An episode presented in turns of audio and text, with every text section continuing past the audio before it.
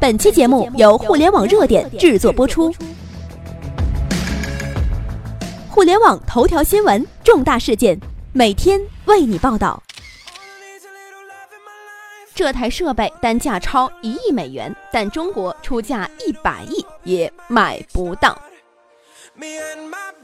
中国面临的技术封锁严厉程度是没有任何一个国家与地区能够相比拟的。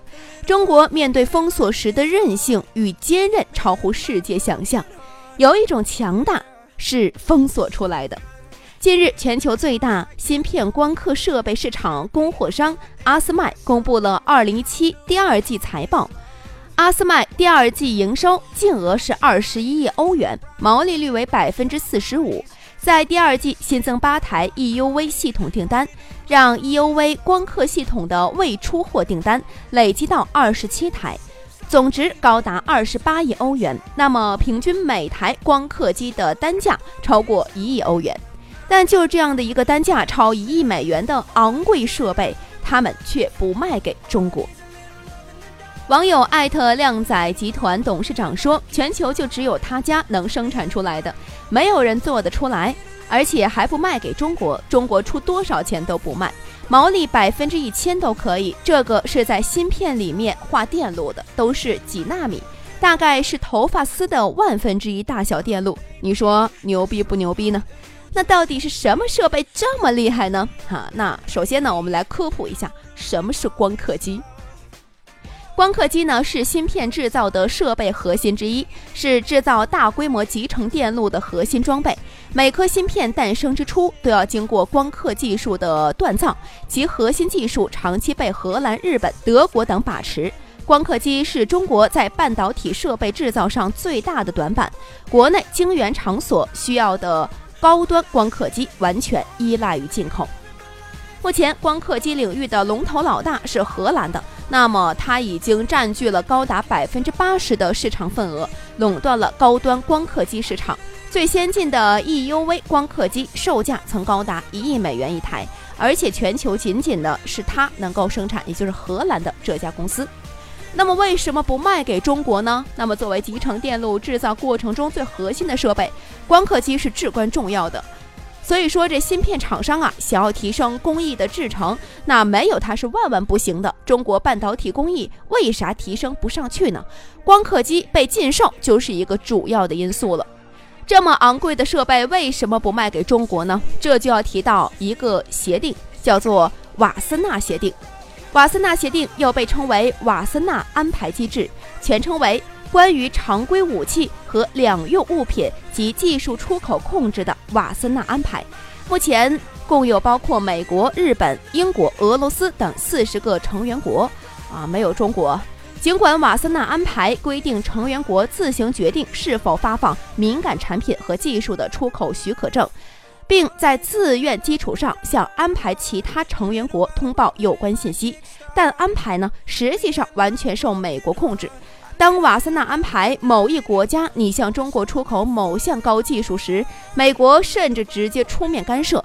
如捷克拟向中国出口无源雷达设备时，美便向捷克施加压力，迫使捷克停止了这项交易。所以说，简单的说呢，就是西方国家和美国对中国的一个技术封锁，为了高利润来搞技术垄断。他们害怕，因为中国的学习和借鉴能力太强了。一旦中国人掌握了他们的技术，那么他们的好日子就到头了。轮胎、还有防弹设备、润滑油等等都需要的石墨烯，以前也是高端技术，国际市场上是五千元一克。二零一三年，宁波建成了年生产能力三百万吨的生产线，石墨烯的成本价格就降为了三元一克，由五千降到了三元。通信行业的交换机的一块板子。那么十五年前，国外是卖二十万；十年前呢，国内企业开始生产，五年以后价格就降到了一万。欧美厂商大多就倒闭不见了。还有就是水泥厂的磨机用的减速机，当年国外的减速机卖一千万一台，国产化之后价格只需要三百万。国外的大型减速机厂也就玩完了。那还有就是集成电路行业，计算机需要的八零八六芯片，在上世纪八十年代初都是需要进口的，现在价格是五元，那么成本呢近乎为零的东西，那个时候中国只能在国际上高价来买。还有就是，当某电子所做出的零点六微米的集成电路生产工艺之后，市场价格也降到了今天的五元钱。还有就是新能源市场，二零一零年中国进口烷烃类气体，国际市场报价四万五一公斤。然后我们努力培养了福建的一个国内供应商，那烷烃类的气体价格就降到了两万八。通过我们刚才说的，大家知道了什么呢？中国人不会做之前，这些东西啊都是天价。一旦我们能够生产了，那这些东西啊就变成了白菜价了。所以说呢，有一种强大是封锁出来的。光刻设备系统，西方国家和美国对我们技术封锁，那我们就自主研发喽。二零一六年，清华大学召开了光刻机双工建台系统样机研发项目验收会。